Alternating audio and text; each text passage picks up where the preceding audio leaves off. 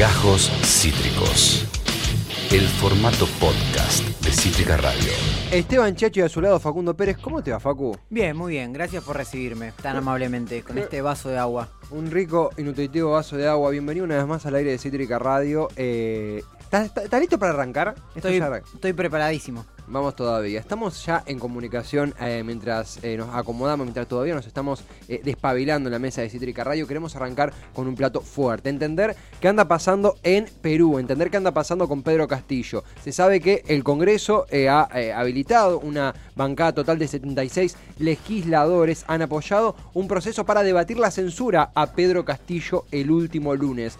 Por supuesto que el presidente ha reaccionado de manera furiosa ante este nuevo intento de destituirlo. Para hablar de esto, desde eh, Perú justamente, nos está escuchando la analista política, estudiante de ciencia política en la Universidad Antonio Ruiz de Montoya, Lisette Meléndez Vargas. Lisette, gracias por estar como siempre. ¿Cómo te va?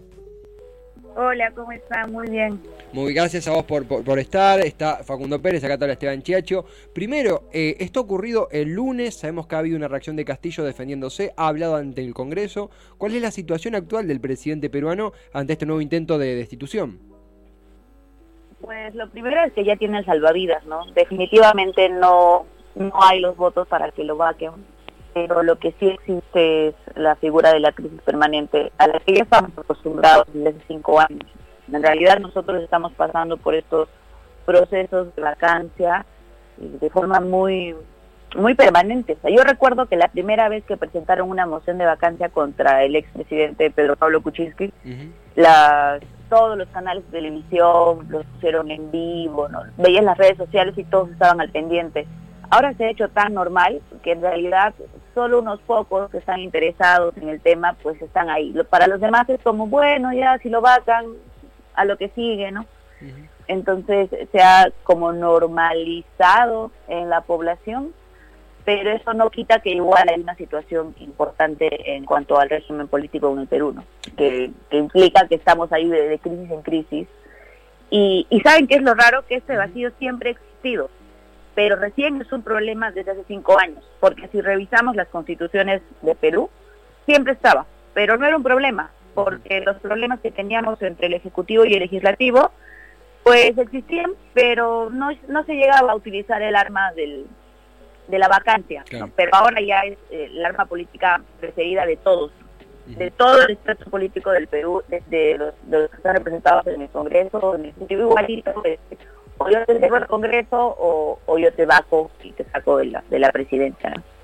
Lizeth, ¿qué tal? Facundo Pérez te saluda, gracias por, por este Hola, tiempito. Facundo. Hola, ¿qué tal? Gracias por este tiempito que nos regalas. Eh, me sorprende esto que decís de la- cierta indiferencia por parte del pueblo peruano frente a este proceso que actualmente está atravesando Castillo, sobre todo porque lo miro desde la perspectiva quizás de Argentina, que eso sería en nuestro país muchísimo más eh, importante, supongo. Entonces, esto que está sucediendo hoy está empujado más por la política, es casi como un problema interno de la política y no tanto como una demanda del pueblo. ¿Esa es la lectura que vos haces?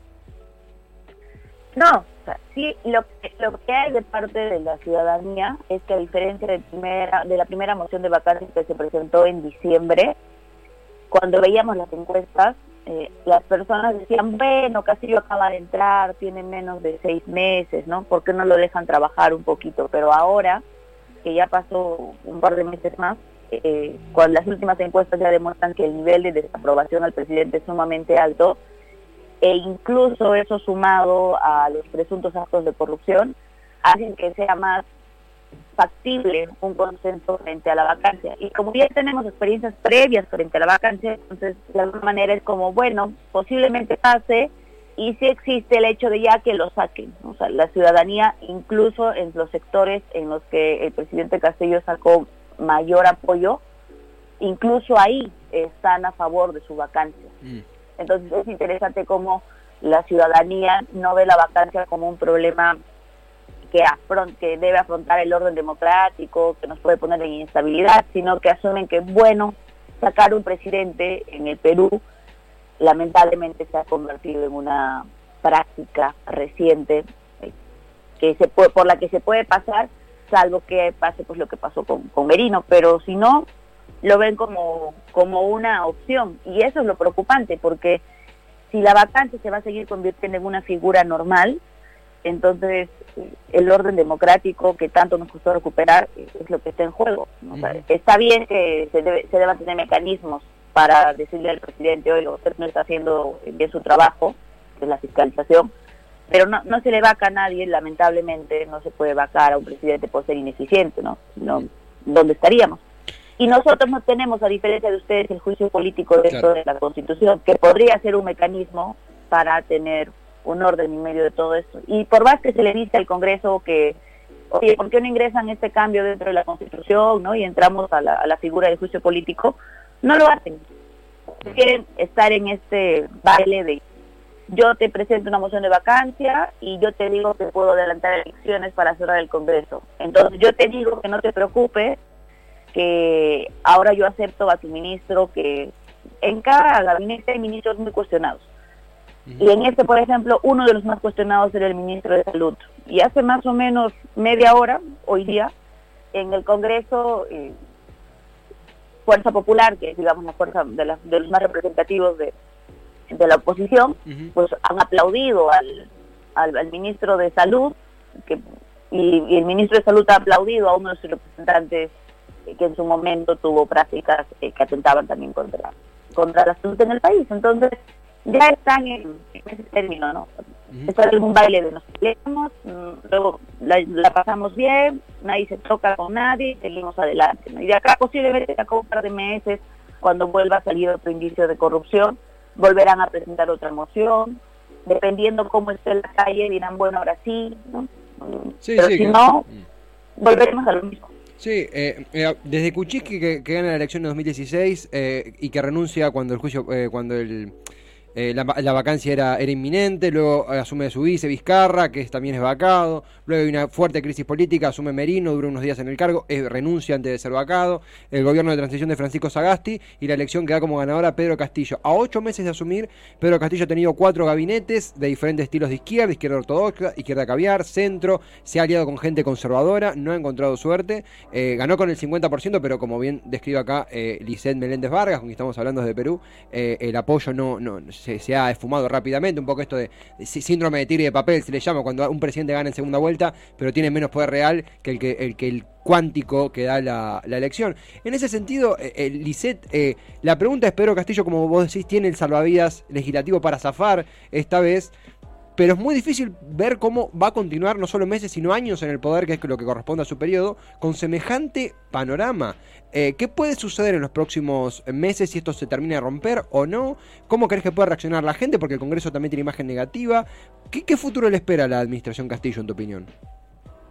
Bueno, primero que es muy posible que no termine su periodo y las dos posibles soluciones, digamos, en este momento serían eh, lo que ayer se barajó, por un momento dijeron que el presidente iba al Congreso a presentar un adelanto de elecciones, pero el adelanto de elecciones implica que se va a tanto el presidente como todo el Congreso. Y en ese momento el Congreso es el bastión de la derecha, entonces perder ese espacio de poder y creer que lo van a volver a recuperar es, es difícil. Entonces la figura del adelanto es una opción, pero no es completamente posible Ahora, si en caso llegan a vacar al presidente y el presidente, digamos, no le gana por fuerza de mano y delante de elecciones presenta la moción, es la vicepresidenta y se, se, cortó un poquitito, decías, si lo llegan a vacar al presidente, justo se cortó un poquito la comunicación, perdón. Ah, ok, ok, disculpen. Que si en caso lo llegan a vacar y él no ha presentado este proyecto para adelanto de elecciones, igual la vicepresidenta ya adelantó que en caso lo vaquen, ella asume y renuncia, por lo que igual se tendría un adelanto de elecciones. ¿no? Mm, mm. Esa es una figura. La otra eh, es la menos posible, porque lamentablemente, como tú has enumerado, ya hemos tenido diferentes, eh, diferentes ministros, eh, primeros ministros, y la selección de profesionales que hace el presidente, pues demuestran la incapacidad, la falta de voluntad, porque por lo menos si hubiese un reconocimiento pleno de la falta de, capacidad para gobernar y se elegirían buenos profesionales, pues tendríamos un tipo de comunidad, pero no hay, eso, eso no existe y lamentablemente tenemos que pensar que vamos a tener que llegar posiblemente un adelanto de elecciones. Obviamente lo óptimo sería no llegar, ¿no? pero no hay ningún tipo de, voluntad de ninguno de los dos lados y estamos en una situación en la que nuevamente las calles se van a tener que hacer cargo y, se van a tener que ir, ¿no? Lamentablemente, porque ojalá hubiese de verdad una, una voluntad de ambos lados. Ahí el discurso del presidente que duró como dos horas, fue muy largo, parece un discurso del 28 de julio. Mm. Eh, dijeron, oye, sí, ahora sí nos damos la mano, no nos entendemos, eh, la reconocieron de él que se equivocado, pero la verdad es que, que no, hace un par de semanas van a volver lo mismo, ¿no? y bueno, sí. que el se, se, se, un poquito las palabras, no, pero, pero como por ahí para cerrar, porque mencionas esto de parece un discurso el 28 de julio, un discurso muy largo que dio Pedro Castillo para defenderse de las acusaciones, eh, en mencionar la fecha donde asumió. Eh, si te parece como, a ver, eh, igual está muy claro cómo lo explicás, queríamos, teníamos ganas de charlar y quedó muy, muy clarito, nomás al final se agó un poquito el sonido, pero si te parece podemos dejar como como titular, si, si estás de acuerdo, por un lado, Pedro Castillo va a zafar legislativamente hablando, por el otro, terminar su periodo hoy es, es una utopía y muy probablemente haya un adelanto electoral en Perú. Sí, sí, es lo más, es lo más probable. que para quienes estudiamos ciencia política obviamente nos preocupa, pero es lo que hay, ¿no? Mm, total, total. Lisette, siempre que hablamos con vos nos das un panorama claro, directo, porque estamos hablando, conectando con Perú, de, lo que sucede en aquel país. Nos interesa, queremos saberlo, más allá de la comunidad peruana acá. Somos, es un país que, queremos muchísimo. Eh, es muy claro cómo lo explicaste. Gracias por la paciencia, por hacerte el momento en un día tan movido. Eh, y seguiremos charlando, cubriendo, y para lo que necesites, aquí estamos.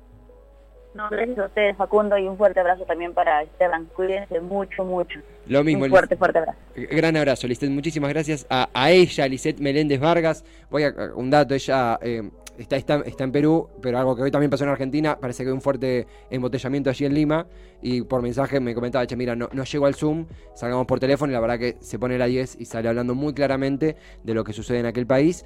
Eh, es un poco, eh, espero que no suene mal, pero un loop porque creo que hemos hablado de crisis presidenciales en Perú, no porque acá estemos bien, ¿no? pero de, eh, más en profundidad crisis presidenciales en Perú varias veces y no termina de sanar lo que ocurre en el país. Sí, tremendo. Yo creo que el estandarte de la institucionalidad en Perú hoy es el Tigre Gareca, que está hace cinco años en la selección pero no, vio pasar como cinco presidentes, no sé cuántos habrá visto pasar el Tigre Gareca. Sí. Más o menos. Kuczynski, Vizcarra, Merino, Sagasti y Castillo. Eh, Castillo que. acá lo hemos hablado, incluso creo que en Barullo Político lo hemos hablado. Eh, no tiene ni la impronta popular que tiene un Evo Morales, no tiene el componente no sé si la palabra es intelectual, pero sí el... Sí, carismático. Carismático que, tiene que tuvo un Chávez, eh, no tiene el bagaje intelectual que tiene una, Cristina. Eh, la verdad que se lo nota muy, muy flojito en sus intervenciones y lo decía Licendo claramente, está perdiendo apoyo de los suyos incluso. Ni hablar que se peleó con su partido, está enfrentado con Perú Libre. Sí, obviamente, me parece igual que el titular y, valorando mucho la nota, es esto de, bueno, el salvavidas lo tiene, supuestamente va a pasar este pedido de vacancia, que uno cuando lee los titulares por ahí no es lo primero que se entera. Total. Eh, está buena eh, llegar a esa información. Esto fue Gajos Cítricos. Encontrá los contenidos de Cítrica Radio en formato podcast en Spotify, YouTube o en nuestra página web.